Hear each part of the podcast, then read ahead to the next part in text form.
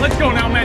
Hey, put a drive together. Go get seven now. Let's go. Hey, two, green right off, nasty. Hound two, wide fluty, edge spacing, back right. I want. We're good, we're good, we're good. Hey, Mike, Mike, hey, Mike 20, 36, call 57, 43. Monday, Monday, Monday, Monday. Blue 80, Blue 80, Blue 80. Omaha. We're good.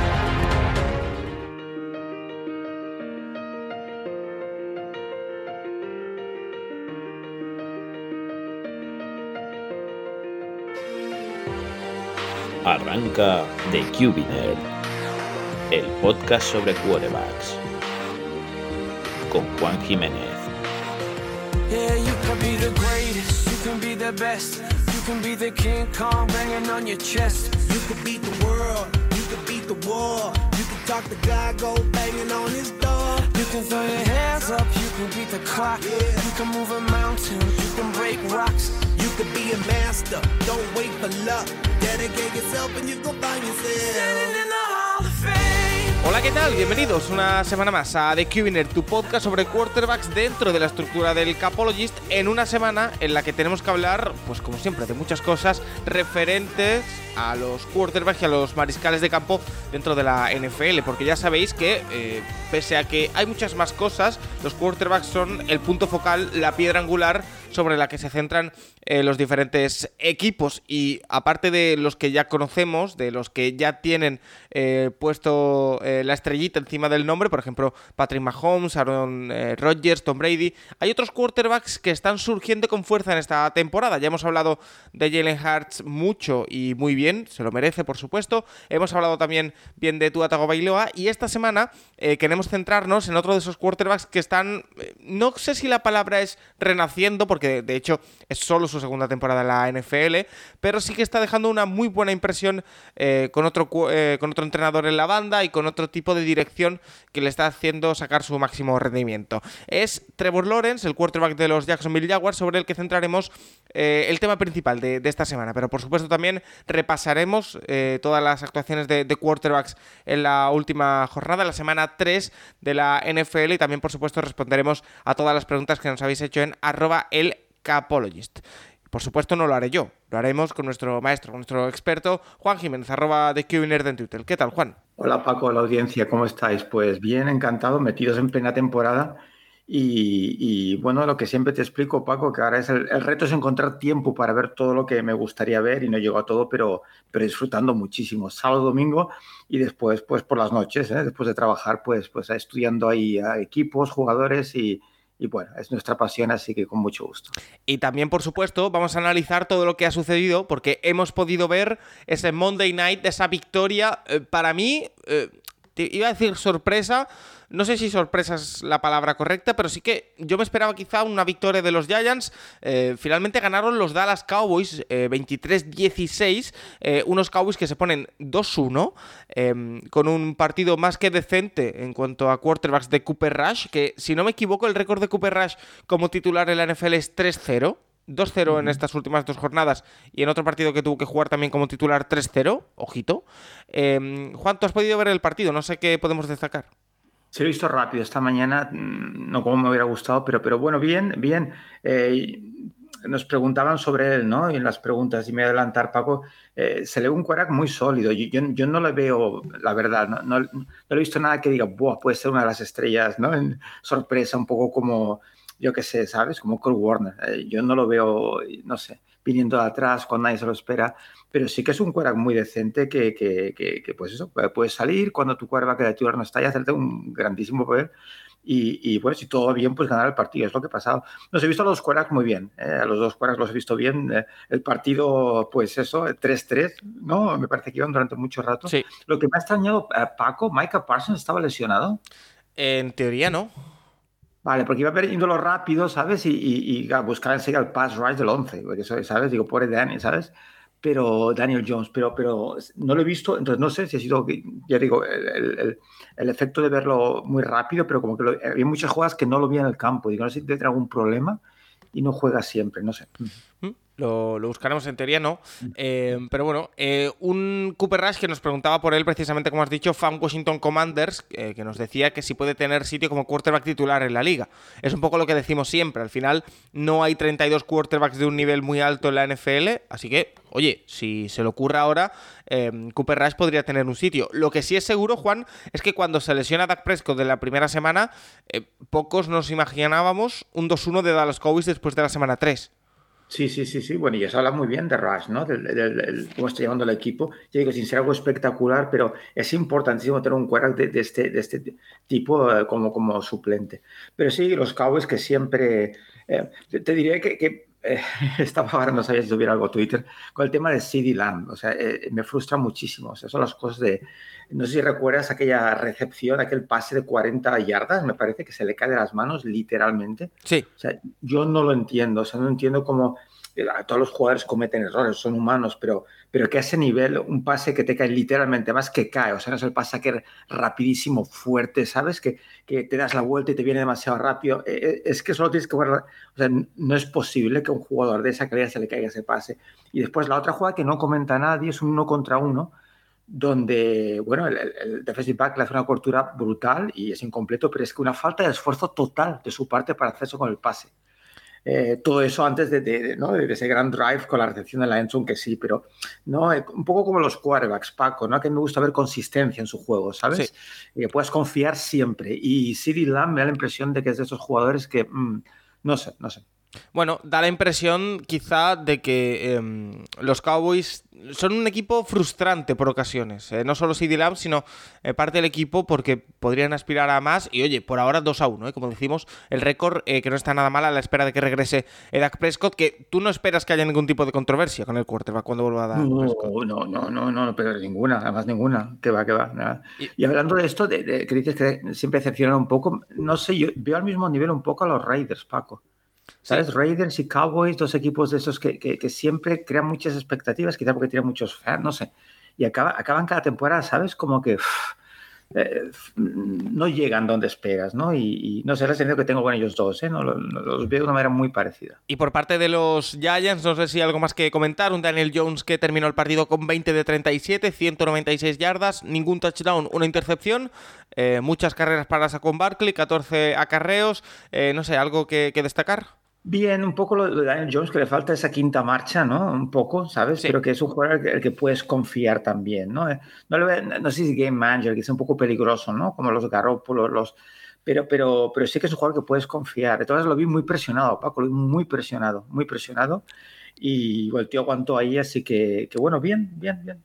Vale, pues eh, Monday Night Football repasado, así cerramos la semana 3 en la NFL con esa victoria de los Dallas Cowboys ante los New York Giants. Y Juan, paso a preguntarte ahora sí, em, en cuanto a quarterbacks y en cuanto a, la jornada 3, ¿qué destacas? ¿Qué es lo primero que te viene a la mente? ¿Cuál es el titular para ti de la semana 3 en la NFL? Bueno, Sí, hay muchos, hay muchos. Eh, el, partido que se tenía que ver a primera hora, sin duda, era, era Miami-Buffalo. Era, el partido a ver. Entonces, para mí, eh, Paco, la derrota de Miami, no, o sea, la victoria de Miami no fue una gran sorpresa. Ya sé que Buffalo era el favorito, pero, pero es que Miami, estoy, yo estoy muy entusiasmado con Miami. Somos dos, ¿eh? Sí, sí, sí, pero, pero, pero ya te digo, desde durante el verano, Paco, ¿no? Pues vas preparando la temporada, vas escuchando, vas y, uno de los, de los personajes que más ¿no? me, han atraído escuchando sobre él y entrevistas sobre él es McDaniels. Eh, saber su historia, de dónde viene, que no la conocía, como seguro la mayoría no la conocía, ¿no? Eh, íntimo de Shanahan, siempre juntos, entrenador de receptores. Entonces, escuchar lo que dicen de él sus exjugadores es brutal, o sea, genio. O sea, dicen que es un genio que en lugar de dedicarse pues, a hacer ciencia, ¿no? inventar, pues está haciendo fútbol, pues porque es su pasión, pero que es un genio. Y cuando te hablan de genio, pues piensas un tío raro, introvertido, porque cuando dicen que su carácter, ¿no? Que, que, es así como, como muy divertido, muy lejos de Belichick, que no saben si eso en la NFL. Y después lo oyes hablar y es puro carisma, es puro carisma. No lo ves con las gafas nerd total y dices, este tío... no, no, es puro carisma. Entonces, entre eso, sus esquemas ofensivos, es, es, que de verdad que cuidado con Miami porque, porque yo creo que son de estos equipos que han encontrado a esa persona que te pueden cambiar la franquicia y no es el quarterback, es el head coach. Mira, precisamente eh, nos pregunta Foot Historia. Eh, nos saluda desde México, un saludo para ti también. Y que qué mejoras observas, Juan, en tu Atago Bailoa para ser ahora mejor que en sus años anteriores. Eh, a ver, yo es que realmente. voy a decir una cosa que a lo mejor que no sé si está muy bien encaminada. No sé si es tanto que haya mejorado Tua, como que el entorno ahora es el correcto y también está el libre de lesiones. Mm, no, no es tanto una mejora técnica de, hoy ha mejorado el release o ha mejorado el brazo. Yo creo que es el Tua que todos esperábamos y que todos conocíamos, mm. pero con un entorno correcto, con un entrenador que le sabe llevar, con mm. unos receptores que le dan eh, opciones de pase y encima sin lesiones. Hmm. Bueno, con lo de la espalda, pero bueno, nos entendemos. Sí, sí, no, no, estoy de acuerdo. Pero mil gracias y voy a saludar a los amigos de México que me encanta. Bueno, nos, escriben de, allí, me encanta. Pues, pues sí, un poco todo. Eh, mira, yo tú, como yo lo percibo, es joder, muy inteligente, muy preciso, pero muy preciso. Y para mí tiene dos problemas. Uno que el que comenta todo el mundo, que es que, bueno, pues tiene brazo, pero, pero bueno, que no, no, no es Herbert pero sobre todo a mí a veces mm, su toma de decisiones, su toma de decisiones es algo que tiene que madurar, o sea, hay a veces que no puede tomar ese tipo de decisiones, no puede, porque estropeas todo lo que, lo que no, es tan errático, como no digo que sea errático, pero que tiene que mejorar sus decisiones. A partir de ahí, eh, Paco, si tienes un jugador que es preciso, que es inteligente, además que, que se le ve que es líder, que, que es, es un, se ve majo, chaval majo, y eso es importante para el equipo, ¿eh? que tú juegas, pues, pues lo quieras si quieres jugar para él, como siempre digo. Cuando tienes un entrenador que, es, un cocazo súper inteligente, que te crea un sistema para ti, ¿no? con, ese juego horizontal de, yards after catch, ¿sabes? Con, triangulaciones, con esquemas que el receptor te va a quedar desmarcado muchísimas veces. Y tú puedes colocar el balón ahí. Es, que te da una seguridad en tu juego. E, e, es que, es que tú, sin ser uno de los mejores quarterbacks, ni mucho más de la NFL, es que va a florecer, bueno, florecer es poco en este sistema, pero gracias a McDaniels. Entonces, por eso te digo que, es que no me pierdo a los Dolphins. Hacía mucho tiempo que no veía a los Dolphins cada semana, los estoy viendo cada, cada semana por esto, por, por, por cómo ha transformado, cómo está transformando McDaniels al equipo. Sí que, y tú es parte de, de ese éxito, por supuesto. Sí que es verdad que una de las cosas que eh, tienen que corregir, Juan, o que tienen que ajustar, sobre todo, es el poco tiempo que pasa ese ataque en el campo. Nos lo decían en el programa de ayer y quiero también mm. saber tu, opinión en el sentido de, eh, yo lo achacaba, y no sé si tú también, a que es un ataque muy eléctrico, muy de big plays, em, que imprime un ritmo muy alto y que consiguen eh, touchdowns y puntos con relativa facilidad y rapidez. Pero eso también implica que la defensa de Miami está mucho tiempo en el campo y eso a la larga puede ser perjudicial. Claro, la ventaja de, correr la pelota más a menudo y ser más, más, eh, más constante y más paciente y correr más el balón es que en principio pues, va a estar el ataque más en el campo y va a dar más descanso a la defensa, que eso es importantísimo, que la defensa tenga ese descanso. Pero bueno, a ver cómo hace la temporada. Son, son solo tres partidos y, y yo creo que McDaniel está aprendiendo también, porque aunque sea un gran gurú ofensivo, nunca ha sido head coach y que yo sepa, nunca ha hecho el play calling, porque, por ejemplo, cuando estaba con, con, con Shanahan lo hacía Shanahan, o sea que él está aprendiendo también esa parte del juego.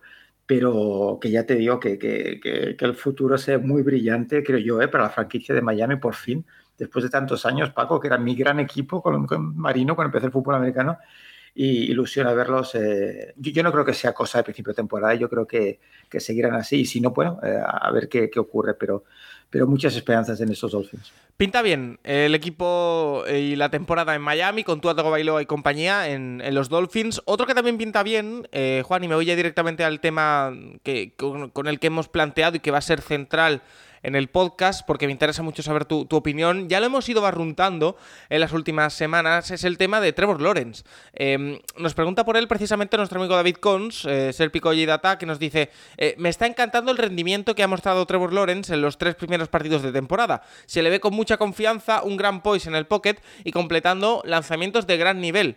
Eh, se, le ha visto muy unido a, a Brandon Sheriff, dialogando, abrazándose y compartiendo aspectos aspectos tácticos y técnicos del juego como de tutor a alumno. ¿Crees que incorporar a la línea ofensiva de Jaguars a un guard élite como Sref ha resultado ser un factor fundamental para el crecimiento de, Lorenz? Em, Juan, aquí es que lo de Lorenz lo hemos hablado en más de una ocasión y lo repetimos, porque sí que es verdad que el partido ante los Chargers es increíble por parte de, de Lorenz, 28 de 39, 262 yardas, 3 touchdowns, ninguna intercepción, pero es una progresión que venimos viendo incluso desde pretemporada.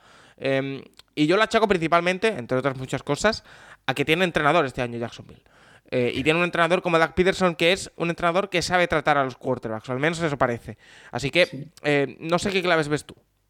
Bueno, me preguntabas por los titulares de la semana, pues eh, dos de ellos sin duda, buena parte de los Chiefs, ¿no? Que supongo que son los titulares, pero bueno, es, sin duda pues, pues Pederson y McDaniels, los dos. O sea, la importancia enorme, si no es total, que tiene ¿no? que, que, un head coach en condiciones te lleve la franquicia. Si, si la posición de quarterback en, en en el campo es fundamental, porque, perdón, porque obviamente el balón pasa siempre por él, la responsabilidad que tiene, que alguien te organice todo eso es que es, es fundamental. Alguien con carisma, alguien con conocimiento, alguien que sepa llevar el equipo. Y, y, es que se nota, Paco, cuando te acuerdas que nos preguntaban esas temporadas pasadas, incluso cuando estaba en college por Lawrence, no, no sabíamos qué respuesta dar todavía, ¿no? Sí. En college, ¿no? Jugar de sistema. El año pasado con, con Meyer, bueno, eh, ya sabemos, ¿no? Vamos a repetirnos y ha sido empezar esa temporada con Pederson y ya en pretemporada, como decías tú, es que el cambio es brutal. Y de nuevo es con McDaniels, hay un responsable muy claro. Y en este caso es Pederson. Y con el tema de la línea, pues, pues por supuestísimo, un quarterback que no sé si lo hace Lawrence, pero muchos quarterbacks cada jueves, cada miércoles se los lleva a, se lleva a la línea de ataque a cenar y los invita. O sea, la, la relación quarterback-línea de ataque es fundamental. Eh, ¿no? Es, ese entendimiento, es, esa relación incluso personal que te lleva a, a, a, jugar a otro nivel. Entonces, pues, pues, sí, por supuesto que sí, que tener una, un guardia élite, una línea élite que, que, te proteja y que te dé esa confianza y que luche por ti es, es fundamental para cualquier, cualquier quarterback. Y eh, Juan, a partir de aquí, ¿qué podemos esperar de, de, Trevor Lawrence? Unos Jaguars que están siendo otra de las sorpresas eh, agradables de la temporada o de este inicio. 2-1 es su récord con esa victoria ante los Chargers. Tienen un, una prueba dura en la jornada 4 mm. porque visitan Filadelfia, que es otro de los equipos invictos sí. y que pinta muy muy bien, pero sí. eh, no sé, yo tengo muchas ganas de ver a estos Jaguars y cómo eh, transcurre la temporada porque eh, no sé si les va a dar incluso para pelear por playoff, está mm. difícil en la AFC, pero eh, es un equipo igual que, igual que los Lions, igual que, que, bueno, los mismos Eagles, atractivos de ver en esta inicio mm. de temporada y que van a llamar de la atención durante todo el año. Sí. Yo, como siempre, apelo a la prudencia, Paco, ¿no? como cuando un cuervo tiene una gran actuación, dos grandes actuaciones, ¿no? A la prudencia, porque la, la, temporada es larga y vuelvo a una de mis palabras favoritas, ¿no? La constancia, la consistencia, ¿no? Eso es lo que queremos ver. Pero que, que lo comentaba yo con un amigo, o sea, los Dolphins y los Jaguars eran el hazme reír durante muchos años y los de esta temporada y es que dan miedo, ¿sabes? Y eso no puede ser casualidad, que tengan dos head coaches nuevos y, y que estén funcionando tan bien. Así que yo espero que la cosa vaya de verdad. Eh, hasta Pleo, pues no lo sé, veremos, ¿eh? porque la temporada es muy larga y solo tres partidos, pero, pero que el cambio ha sido para bien, para que muy bien es obvio. Pero, eh, Juan, ya metiéndonos, sí, para ir cerrando el tema de Trevor Lawrence, eh, técnicamente, porque tú decías y mostrabas tus dudas y, y, todos también durante la pasada temporada, durante el proceso pre-draft de a ver qué tipo de quarterback llega a la NFL, porque en college ha sido un quarterback muy específico. Eh, ¿Le estás viendo mejoras técnicas a Trevor Lawrence o es simplemente el cambio del entorno que hemos comentado? Eh, a, a, Trevor Lawrence nunca le he visto demasiadas carencias técnicas. De hecho, lo comentaba la semana pasada, ¿te acuerdas? Digo que es el mejor quarterback de toda la liga, ¿no? Pasando a la izquierda en carrera. ¿no? Quizá lo que veíamos, perdona que te interrumpa, es que no veíamos X tipo de pases en college, es decir, no, no tenía que hacer uso de ellos. Por lo Exacto. tanto, teníamos la duda de si, lo, si era bueno sí. o no, pero... Los típicos pases eh, al centro, entre linebackers, safeties, porque en, en, Clemson era todo RPOs, ¿no? Que es eso que, que bueno, lees al linebacker que hace y le pasas o no al receptor que pasa por encima, y después, pues el perímetro, el pase vertical a la banda, las screens a los laterales, entonces era, era todo, si, si hiciéramos un mapa de calor, ¿no? Sería todo a los lados, ¿no? De la banda, y después, en, en, ¿sabes? La línea scrimmage hacia afuera sería prácticamente todo, ¿no? Entonces, era la duda, eh, que eso no quiere decir que no pueda jugar estilo NFL con todas las necesidades, ¿no? Que implica jugar NFL, pero no lo sabíamos tampoco. Y el año pasado, por las circunstancias que todos sabemos, tampoco lo vimos y se le vio bastante errático. Entonces, sí, la sensación que tuve de defecto en su juego, Paco, era que era, como dicen en inglés, muy gunslinger, muy, muy pistolero, muy de, de, de prácticamente tirarlo todo, ¿sabes? De, la juego constantemente, ¿no? Y, y, se le ve muy asentado, yo lo veo menos, algo más asentado, tomando buenas decisiones, muy preciso. Es que, estos jugadores con este talento, si además tienen la cabeza para, para, para aprender y para dejarse, eh, pues eso, ¿no? Entrenar y preparar, eh, es, que, es que lo que estamos viendo es extraordinario. Y es que nos vamos a juntar una, en una, una, NFL, Paco, que es que de verdad que yo no sé dónde vamos tiempo para ir a, a tanto quarterback de calidad, es que no sé cómo lo voy a hacer.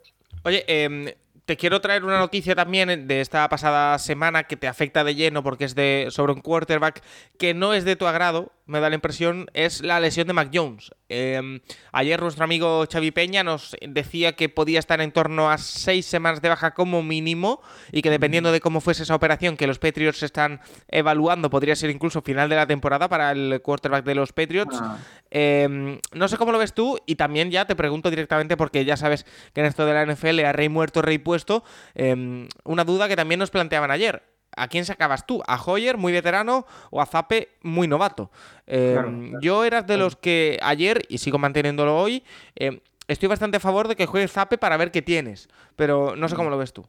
Sí, bueno, primero eh, no pude verlo en directo porque ya no di para más. Estuve viendo Dolphins y, y ¿no? y, y Bills, después estuve viendo, por supuesto, a, a Burro. A Burro. Entonces, eh, este partido sí que lo vi después porque quería ver a Mac Jones me enteré de la lesión, porque me llegó el tema de la lesión y me preocupé mucho, por supuesto, y, y vi las estadísticas eh, y vi que lanzó tres picks y me preocupé, digo, tres picks. Y, pero después vi el partido y la verdad es que me gustó mucho Mac Jones, Paco, me gustó mucho, porque el, el juego que hemos visto hasta ahora era muy horizontal, ¿sabes? Muy pases cortos, muy no sé qué, nada, y lo vi muy agresivo, lanzando muy vertical. Eh, eh, estirando mucho más el campo por todos lados, incluso con mucha movilidad que para dentro de su movilidad, por supuesto pero lo vi muy bien, muy bien. Eso sí, los tres picks fueron su culpa. Y ahí no hay. O sea, a veces que, que lees tres interacciones y miras que y quizá dos no fueron su culpa, ¿no? En este caso sí fueron su culpa. O sea, que igual un poco con Tua, ¿no? Eh, estos quarterbacks tienen. Es, es esencial, esencial el, tomar buenas decisiones, saber qué puedes hacer y no. Pero ya te digo que, que, que lo vi. Bueno, subió mucho en su juego, la calidad de su juego, ¿eh? en, en, lo que te digo de atacar todos los, todos los lados del campo. Entonces, pues claro, me preocupé claro, con la lesión, digo, una pena, como lo de, ¿no? lo de Trey Lance, ¿no? que jugadores jóvenes que estás viendo a ver hacia dónde evolucionan, que se te rompan, ¿sabes? Primer, segundo año, es que es, que es mira, burro también, ¿no? Pero sí. bueno, al final parece que no es tanto, ¿no? Que no está roto, así que, bueno, a ver, a ver, a ver, ojalá se recupere pronto y que siga esa progresión. Y no me hagas, no me hagas el quiebro. Eh, ¿Hoyer o, o, Zape? ¿Qué te motiva? Ah, casi, casi. Te he dicho el fake a un lado y. ah, yo lo que vi de Sape. Mmm... Hoyer. No que sea una Hoyer, pero, ¿sabes? Eh, sí, iría por Hoyer, la experiencia de Hoyer. Ah, yo es que, eh, de verdad, yo lo decía ayer. A ver, quizás suena un poco fuerte, pero para mí la temporada de Patriots ya no pintaba bien en, de por sí. Mm. Con la lesión de Mac Jones pinta peor todavía. Si tienes un quarterback mm, recién drafteado, a poco que los entrenamientos digas, oye, puede tener algo, yo lo sacaba al campo. Yo. Mm. Bueno, pero porque sí, bueno. con Hoyer ya sabes lo que hay. Eh, y no creo que vayas a ganar muchos más partidos con Hoyer que con Zape, pero bueno. No, no, pero bueno, eh, de todas maneras te contesto como me has preguntado, porque sí. sabes que. sí, sí, sí. Porque no lo sé, o sea, yo, yo, sé lo que he visto de Zape y, y, no, te, no te llama. Eh, mira, Entonces, precisamente... Pero Paco, ellos trabajan, o sea, Belichick trabaja con, con, los dos, con los tres cada semana, entonces él sabrá mejor que nadie. Si colocas Zape no me va a sorprender tampoco. Si yo estuviera trabajando, yo te diría, Paco, mira, voy con este, pues por esto, por esto, ¿sabes? Entonces yo lo que vi de Zape es que me, me, me plantea muy poca confianza, entonces sabiendo que no va a ser el quarterback del futuro, porque no lo va a ser, porque está Mac Jones en principio, ¿sabes? Lo que quieres es ganar partidos hasta que Mac Jones vuelva, ¿sabes? Entonces yo optaría por la experiencia, no por las probaturas, ¿sabes lo que te quiero decir? Sí. Es como lo veo yo, ¿eh? Como ex head coach, es como lo veo yo. Pero eh, me puedo equivocar. Y quizá ya te digo, quizás Zap está más maduro de lo que vimos en, o de lo que pareció en pretemporada. ¿eh? Habrá que esperar, todavía no se ha nombrado al nuevo claro. quarterback titular de los Patriots, así que habrá que el estar pendiente. para mí es, es, capear el temporal, ¿sabes? Un poco como Rush, un tío que, que, que no creo que Hoyer pero bueno, pero ¿sabes? Es intentar pues, sí, ganar. El concepto. Eh, intentarlo, ¿no? sí. Juan, el quarterback que debutó esta semana como titular después de la lesión de Trey Lance la pasada semana fue Garópolo. Eh, y por él nos pregunta Mario Quiroga. Nos dice, ¿hasta qué punto un quarterback en la situación de Garópolo eh, afecta eso de que está oxidado, entre comillas? ¿Suena más eh, excusa barata o realmente si no ha entrenado con los titulares hay que dar dos o tres semanas de margen para que vuelva a su nivel habitual? Gracias. Juan, a ver, Garópolo es lo que es. lo sabemos todos. Garópolo yo creo que en este caso eso de está oxidado sí se lo podemos dar el beneficio de la duda. ¿Por qué? Porque como ya hemos sabido durante la offseason, no ha estado entrenando con el equipo, no se le ha dado el playbook, eh, supuestamente, o sea, quiero decir, no es un quarterback suplente al uso, eh, por lo tanto, yo creo que sí, creo que podemos darle un margen de dos, tres semanitas en plan a ver si, si engrasa la máquina. Pero hemos visto cositas raras en el partido de Garópolo contra los Broncos, esa victoria de Denver 11-10 ante, ante San Francisco, como por ejemplo ese auto-safety que hace por pisar fuera el campo él mientras está, eh, mientras está haciendo el dropback. Algo que no es normal, que debería tener controlado un quarterback y que al final eh, son puntos en contra para tu equipo. Dicho esto, no sé qué te pareció el partido de Garópolo. Pues sí, estoy a favor, estoy en contra, estoy muchas cosas, Paco, ya no me acuerdo.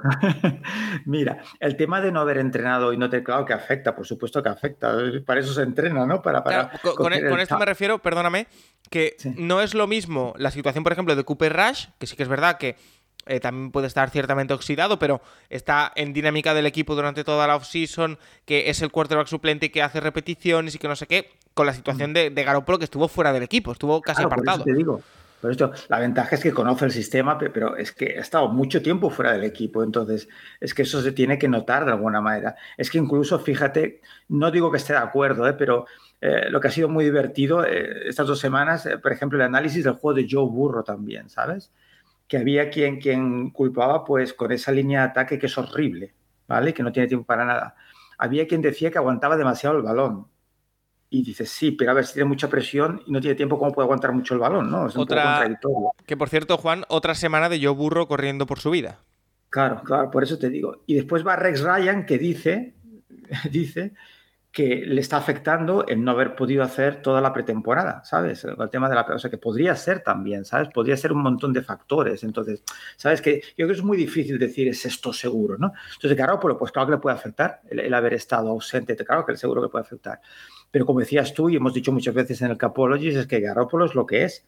Entonces te va a ganar partidos, pero, pero, pero bueno, vas a llegar, vas a llegar con él. Entonces yo sigo, sigo convencido, insisto, que en el punto de... Eh, de crecimiento que estaba Lance, eh, yo creo que los finales van a ganar más partidos con Garoppolo de lo que hubieran hecho con Lance este año. Otra cosa es que lo que dije, ¿no? Que, genial que se decantaran por Lance, es nuestro hombre segundo año y tenemos que, tiene que ganar experiencia y, tenemos que ver lo que, lo que tenemos al perfecto pero que Garoppolo a mí es un tío es que, es que no comete errores normalmente, ¿no? Eh, ¿sabes? Es un poco pues eso, como Daniel Jones, toda esta gente que no son espectaculares, pero puedes confiar en ellos. Juan, y el tema este del, drop back y que pisas la línea, ¿esto qué explicación tiene? E, eso, eso es, que, eh, es que no es tan fácil, Paco, no es tan fácil tú recibes, sabes dónde estás, tú recibes el snap, vas hacia atrás, estás viendo, la, estás leyendo, es que no es tan fácil saber dónde estás, no es tan fácil.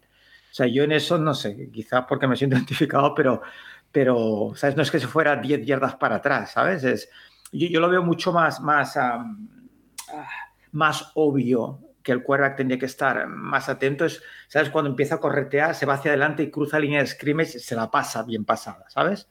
Sí. Eh, entonces, tienes que ser consciente, tú eres consciente de que llevas un rato corriendo hacia adelante y te la línea de scrimmage pero tú no estás viendo atrás lo que hay. Sabes que estás cerca, pero sabes, haces el drop, tienes la presión, eh, miras de colocarte y pisas fuera, pues es, relativamente. Yo es que lo veo normal, Paco, de verdad que lo veo normal. ¿A ti, te pasó, ¿a ti te pasó en alguna ocasión como quarterback o no? ¿Perdón? ¿A ti te pasó alguna vez siendo quarterback?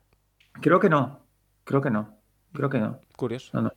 No, no, cosas absurdas lo que se me ha pasado es ponerme debajo del guard a recibir el snap. que es muy divertido. No sé por qué el otro día me acordaba de esto. Me pasó un par de veces, ¿sabes? De puertas ahí, ready, set, blue Juan, Juan, Juan, al lado. Ahí está mi confesión. Esto, esto no lo pongas en el programa, lo quitas. Bueno, yo, de hecho, por, por, si acaso he hecho captura, eh, por si acaso. Pero bueno, esto lo he visto alguna vez también en la NFL. A ver, son cosas que me despistes. Pero ya te digo, en el caso de Garoppolo, ahora en serio, ¿no? Claro, es que tienes de espalda la, la, la red. Sabes que no es tan fácil, no es tan fácil. Tú no puedes estar haciendo el aquí pensando piso no piso, estás leyendo, ¿sabes? Las defensas. Mira, están pasando muchas cosas por delante de ti, entiendo. Claro, no puedes, no puedes. puedes. Bueno, eh, mira, precisamente esta pasada semana, con respecto a Garópolo, salía una noticia curiosa eh, por la que nos preguntan Sergi Bladé, que dice, recientemente salió una noticia hablando de que los Commanders estuvieron a punto de tradear por Garópolo, pero que por su lesión en el hombro se tiraron atrás. Wentz o Garópolo, o como diría Paco, susto o muerte. Em, Juan, la noticia es que, eh, no sé si lo has leído, que durante el combine, tanto San Francisco como Washington tenían entre ellos un acuerdo para que Garópolo fuese a Washington. Esto es principios de marzo. Em, ese acuerdo se va atrás porque Garópolo decide operarse del hombro y recordemos que en su contrato estaba estipulado que estando lesionado no puede ser traspasado. Em, y por lo tanto, 15 eh, días después, el 20 de marzo, que lo estuve buscando, eh, los Washington Commanders fichan o traspasan por Carson Wentz. Em, no sé si esto a ti te dice algo. A mí es que me da la sensación de que el problema de los Commanders para nada es Carson Wentz. O sea, que no creo que cambiase mucho la situación en la capital de Estados Unidos, eh, pero quiero oír tu, opinión. No, Washington tiene muchísimos problemas y el tema que es solo uno más, como en otros equipos. Pero, pero sí, es que yo de Carson Wentz ya, me he expresado muchas veces. Eh, tiene muchísimo más talento que Garoppolo, creo yo. Brazo, movilidad, presencia del pocket. tiene, pero, pero es muy inconsistente. Incluso creo yo más inconsistente que Garoppolo. Y después el tema de la personalidad, que yo lo considero tan importante. ¿Sabes, ¿Sabes la impresión que tengo yo, Juan? Que cuando Wentz se retire y, y deje ya el fútbol americano, que quedan todavía bastantes años, conoceremos que ha tenido, estoy, es, que estoy convencido, muchos problemas de lesiones. Estoy convencido, mm. porque eh, mm. el Carson Wentz que vimos sus dos, tres primeros años, me atrevería a mm. decir que el cambio, el click, se produce el año del anillo de los Eagles, cuando se lesiona, cuando estaba a punto de ser MVP. Estoy convencido de que vamos a conocer de que tuvo un montón de lesiones, que tuvo muchos problemas. Estoy seguro, es que no le encuentro otra explicación. No sé, no sé. Yo te digo, y he oído gente que hay dentro, americanos, ¿eh? escuchando eh, su opinión sobre el tema y, es que he oído más de una vez que no es coachable, que no se deja, es una persona con un carácter que no es nada fácil. Entonces, e, eso, eso es que afecta, ¿sabes? Al juego. Es que afecta a Paco, ¿sabes? Si tú tienes la mentalidad de, de no, no, déjame, ¿sabes? No sé, es la yo me gustaba mucho antes de la lesión Wentz, ¿eh? porque es lo que decía, ¿no? Es un jugador, pues eso, ¿no? Me, me encanta, alto, eh, movilidad, su mecánica de lanzamiento es pero bueno, esperaba, esperaba que quizá, quizá la mejoraría y no la ha hecho. Pero, pero, yo creo que va más allá, más allá, pero que tiene mucho más talento que Garoppolo seguro. Entonces, a partir de, pues sí, supongo que es susto, susto o muerte, ¿no? Como decía. Mira, de hecho, Sergi Vlade termina el tweet diciendo, pues básicamente lo que has dicho tú. Creo que Garoppolo tiene el suelo más bajo y Wentz el techo más alto. Sí, totalmente de acuerdo. Sí, sí, sí, sí, sí. El tema es, bueno, pues ese suelo eh, más bajo quizá, pues puedes ir más tranquilo caminando en él, ¿sabes? Si ves por dónde vas. Entonces, eh, bueno, así es la situación. Uno está en un sitio, otro se queda en el otro. Al final los frenes han salido ganando porque mira con el pobre Lance, o sea que, les ha ido genial. Oye, eh, Foot Historia nos dejaba un par de, de, preguntas cortas más que te las lanzo, Juan. La primera es si creemos que Matt Ryan aún tiene combustible, porque sí que es verdad que en esta semana lo ha arreglado un poquito, pero la sensación que nos está dejando en los Colts es de eh, eh, problemas. Y yo ya empiezo a pensar que no es tema del quarterback que pongan en Indianapolis, sino de algo más, porque no puede ser que llegue Philip Rivers y no funcione, que llegue eh, Matt Ryan y no funcione, que llegue Carson Wentz y no funcione. Algo tiene que pasar ahí, 100%. Hmm. y la otra pregunta es si Russell Wilson está acabado. A ver, eh, yo no me atrevería a decir que está acabado, Russell Wilson y Matt Ryan tampoco, sino que eh, en ambos ataques, que son, recordemos, dos nuevas incorporaciones, son dos ataques a los que les está costando engrasarse. Eh, no sé si esto tiene cierto sentido, Juan, o hay algo más.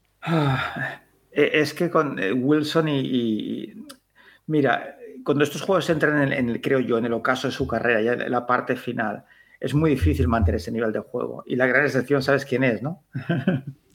Brady, por supuesto. Ah. Entonces, yo, a mí me duele ver a los Colts, eh, ¿sabes? No me es fácil ver a Matt Ryan. Es, que yo sí veo que, que, ya hay un bajón tremendo en su juego. Yo, ¿eh? es la impresión que tengo. Y con Russell Wilson un poquito lo mismo, lo que decíamos, ¿no? No es un cuerda que precisamente haya destrozado siempre desde el pocket, eh, se encuentra mucho más cómodo saliendo de él por, por, su, por, su, movilidad, por su altura, y ya no tiene e-, esa chispa que tenía antes. Entonces, eh, eso y que está así en un equipo nuevo y, bueno, y todas las herramientas alrededor, pues todo afecta. Pero, pero, que parte yo creo que, que, ellos ya no están en, su prime, ¿no? Que dicen, yo creo, yo creo que es parte del problema. Em, porque además, no sé si te parecen incluso casos parecidos, los de Matt Ryan y, Russell Wilson. Eh, lo que sí es cierto es que, lo que te digo, dos eh, sitios donde no funciona ahora mismo el, ataque. Los, sí que es verdad que los Broncos están 2-1, que para mí es un récord bastante engañoso. Em, y los Colts que están 1-1-1. Eso sí, la última victoria que han conseguido es eh, de bastante pedigrí ante los Chiefs, que es un accidente de Kansas City. Mm, eh, y que, bueno, quizá debería darles ese bounce back, ¿no? De cara a la, temporada que habían empezado muy mal, incluso cuestionándose a Frank Reich. Sí, y yo sigo pensando que, ya no son lo que eran, lo serán, pero también hay, que tener en cuenta que están en equipos nuevos y eso va a llevar un tiempo. O sea, que también debemos, no, no, no apretemos el, el botón de pánico porque estos quarterbacks, el sistema es nuevo, los compañeros son nuevos, ¿sabes? Que, eso también es un factor, o sea, que no es solo lo que decíamos quizá un poco, ¿no? El, el, que ya están, ¿no? Pues, pues llegando un poco quizá a ese, ese final de su carrera.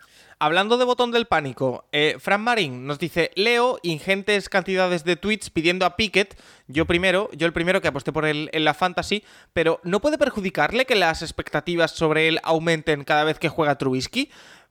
Eh, Juan, ya sé que hemos hablado mucho del tema, pero hay que actualizar semana tras semana. Eh, los Steelers tienen por delante esta semana partido ante los Jets y después cuatro partidos infernales. Pero infernales es Dolphins, Eagles, eh, Buffalo y no recuerdo, y si no recuerdo mal era Kansas, no recuerdo. Em, no sé si es el mejor momento para que salga Pickett. Y es lo que llevamos diciendo todo el tiempo. No sabemos si la solución real es Pickett. A nosotros, y me incluyo, nos gusta más Piquet que Trubisky a priori, por supuesto, y queremos ver a Piquet sobre el campo. Creo que, hablo también mm. por ti. Mm. Eh, pero no sé si es el momento y la situación idónea ahora mismo. Sí. Mira, si te parece, tenemos muchos fans de los Steelers, pues dedicamos tres minutitos al tema, sí, sí. Los que quieras. Mira, Primero un repaso rápido, ¿vale? Acuérdate, la temporada pasada, crisis en el tema quarterbacks en el college football. No habían grandes quarterbacks. ¿eh? Entonces, el único, ¿te acuerdas que nos gustaba era Pickett? Eh, su manera de jugar, eh, es que se veía NFL, ¿sabes? Muy fan de Pickett. Y mira, tuvimos suerte y fue a Steelers, ¿no? Donde queríamos que fuera, porque venía de, de Pitt. Eh, lo que vimos en pretemporada me fascinó, o sea, no solo confirmó, sino me fascinó. Este chico súper maduro, es que, es, que, es que va a ser seguro un gran cuervo que la NFL. Entonces, Tomlin decide, no, el, titular es Trubisky, que no hizo una mala pretemporada. ¿Te acuerdas que comentamos? Pues bueno, está bien, no es una mala decisión. ¿Por qué? porque no precipitas, aunque esté preparado, no lo tires a los leones con esa línea de ataque que deja mucho que desear. En Trubisky tienes un cuero con experiencia que te puede ir ganando partidos, pero es una cuestión de tiempo. ¿De qué depende ese tiempo? Pues claro, lo que ganen o pierdan. Claro. Porque si vas trampeando, que decía antes, ¿no? Es la palabra del programa, trampear. Si vas ganando más o menos, pues, pues alargará más el cambio. Si, si te pones en, en 2-6, pues, pues no, pues ocurrirá ya. Entonces, eh, yo soy de los que opinan, Paco, que la decisión de todavía no poner a, Pickett, yo creo que es la correcta. Pero todo, eh, conociendo a Tomlin, yo creo que Tomlin es el tipo de persona, Paco, que te va a hacer el cambio. Un partido demasiado tarde más que un partido demasiado pronto. No sé si me explico. Una de las cosas que, detesto, y la palabra es muy fuerte, ¿eh? de algunos entrenadores es cuando su quarterback tiene un mal partido y los cambia. Y esto lo hemos visto muchas veces. ¿Te acuerdas de Lincoln Riley, por ejemplo, con Rattler, ¿no? Em, fuera, lo sienta. O sea, creas una inseguridad, una falta de, en el quarterback. Y ya no solo en el quarterback en sí mismo, sino en el resto del equipo, en, tu quarterback, porque después cuando lo vuelves a poner es que, así, estás demostrando que no crees. Entonces yo creo que Tomlin tomar la decisión cuando ya no hay marcha atrás. Cuando decir, con Trubisky no podemos ganar, eh, está más que claro, es la hora de, de, Pickett. Y ahí no va a haber vuelta atrás. Una, vez el cambio se produzca, es que no empezará una nueva era los estilos. Pero yo creo que se va a esperar eso. Va, a apurar incluso quizá un pelín tarde a no precipitarse para hacer el cambio. Bueno, eh, ahí queda. Y, nos seguirán preguntando, ¿eh? Habrá que seguir hablando del tema semana tras semana. Juan, pero yo creo que, yo creo que es esto lo que está ocurriendo. Perfecto. Pues eh, otro tema más que, zanjamos. Nos pregunta Seahawks Jacks. Em, no sé si estará siguiendo la temporada de Davis Mills, pero quería saber si ves evolución en su juego. Aunque sigue sin contar con buenos playmakers, me da la sensación de que es capaz de ir moviendo cadenas, pero sigue cometiendo errores no forzados. Em, sí que es verdad que yo no me he fijado 100% en los tres partidos de los Texans, Juan, pero sí que he visto que por ahora David Mills también, evidentemente hay que tener en cuenta lo que siempre decimos del entorno y de los jugadores que tiene al lado y del entrenador que le tiene dirigiéndose, etcétera, etcétera. Pero la sensación que me da a mí con Davis Mills es que sí que hay proceso, sí que hay progreso, perdón, pero que sigue cometiendo, como dice nuestro amigo Seahawks eh, Jax, errores que son evitables. Bueno, eh, va a ser parte de su progresión, como decíamos con Mac Jones y tantos otros. Es la, parte, es la parte más difícil del juego, la parte mental, tomar decisiones, decisiones rápidas. Pero a mí todo lo demás me encanta. Entonces yo confío que, que pula esa parte del juego. Eh, no lo he visto, solo he visto highlights, eh, mm, de nuevo, solo simple y sencillamente por una falta de tiempo. Las buenas noticias es que esta semana juegan contra Chargers y lo veré, por supuesto, Herbert y, y, veré a los dos, así que, que, será un partido que tengo muchas ganas de ver. Pero qué bueno que es su segundo año, que ha empezado la segunda temporada y démosle tiempo. Yo, yo reconozco que, que habiendo highlights es que no puedes realmente pero es que me encanta, me encanta la presencia, me encanta cómo se mueve el pocket, me, me encanta cómo dejar el balón, es que, es que cómo busca. Entonces, si consigue mejorar esa parte tan importante, es que yo creo que los Texans tienen ahí quarterback para tiempo, pero, pero bueno, eh, veremos. Bueno, es una agradable sorpresa viendo cómo llegaba la temporada pasada, eso seguro. Así sí, que, sí, sí, sí, sí, eh, A partir de ahí, bueno, irán eh, trabajando. Veremos, veremos. Eh, más cositas. Por ejemplo, David Romera nos dice: ¿Qué equipos creéis que obtendrán los picks 1 y 2 en el draft? Eh, y si en cada caso, si se llevarán a John, a Strat o si negociarán con algún otro equipo desesperado. Eh, Juan, ahora mismo viendo cómo está la, la situación, eh, el equipo que tendría el número uno del draft, que no creo que vaya a acabar así, serían los Raiders, que tienen, son el único equipo con, con 0-3.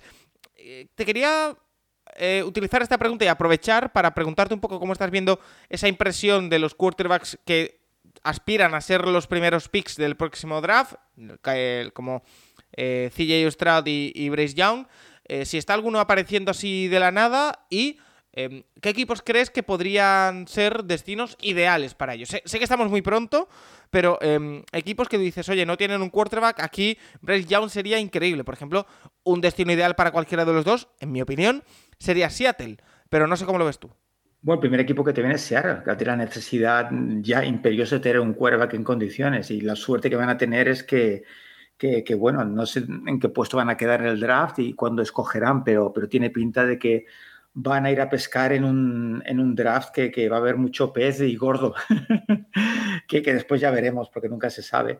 Y la temporada de college también es joven, pero, pero sí, sí, que son los que has dicho, ¿no? Eh, Caleb Williams, Bryce Young y, y Stroud son, son, los tres grandes nombres. Y van siendo más. Hay decepciones también, ya lo veremos el, el, el viernes el programa del college.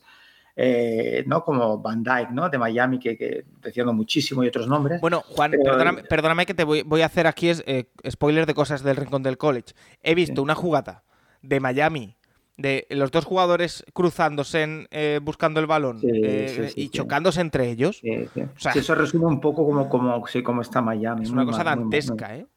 Muy mal, muy mal, muy mal. Y nada, y, y, por eso, que, que, este año que sí, esta temporada hay, hay, hay, talento saliendo de college y viene mucho más talento después, ¿eh? porque hay cositas muy, inter muy interesantes, muy interesantes.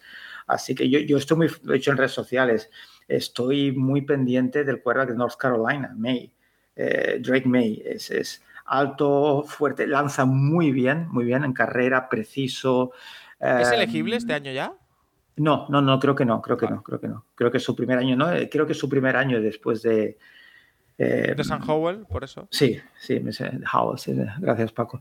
Pero, pero ya tiene una planta tremenda, tremenda, tremenda, jovencito y igual tiene que mejorar, está muy verdecito el juego, pero es que tiene una planta tremenda y me gusta muchísimo. Contra Notre Dame, que, que, que, Notre Dame está fatal en ataque, pero bueno, en defensa está muy bien, la presión por todos lados y jugó un grandísimo partido, o sea que que no, no, hay nombres interesantes, ¿eh, Paco, para estas próximas temporadas que después veremos jugar los domingos, así que habrá que estar atentos. Es sophomore, Drake May, así que le queda mínimo otro año más para poder ser mm, elegible, bien. pero bueno, ya está bien ir poniéndole nombre a los eh, jugadores a seguir. Número eh, 10, número 10, nombre y, otra, y número. y otra pregunta de, de, college también que se nos cuela aquí un poquito, pero bueno, para ir también cebando lo que va a ser el ricón del college el viernes. Miki Aragón nos dice que hasta dónde puede llegar McCarthy, el quarterback de Michigan. Hmm. Pues puede llegar muy lejos, puede llegar muy lejos.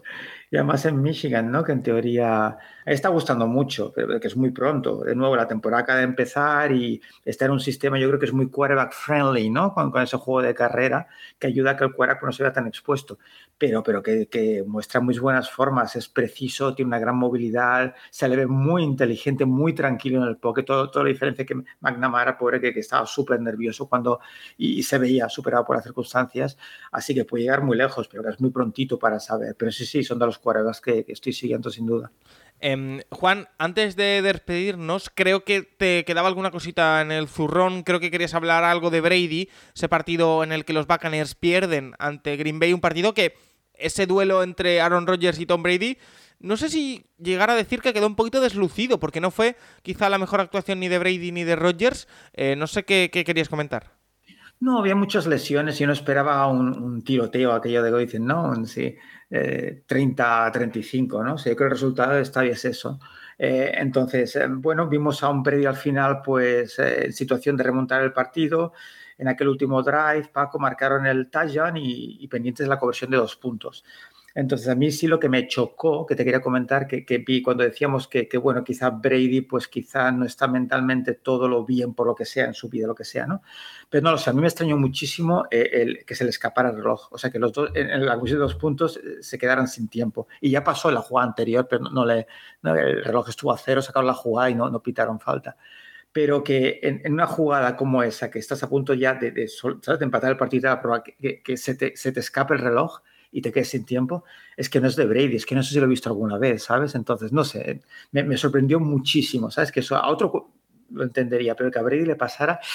Y no sé, Paco, ¿sabes? La sensación de que se, le veía, no sé, no sé cómo no. lo, que, podemos decir es que eh, Brady en este partido ante los eh, Packers no disipó las dudas que nos dejó contra los Saints, podemos decir.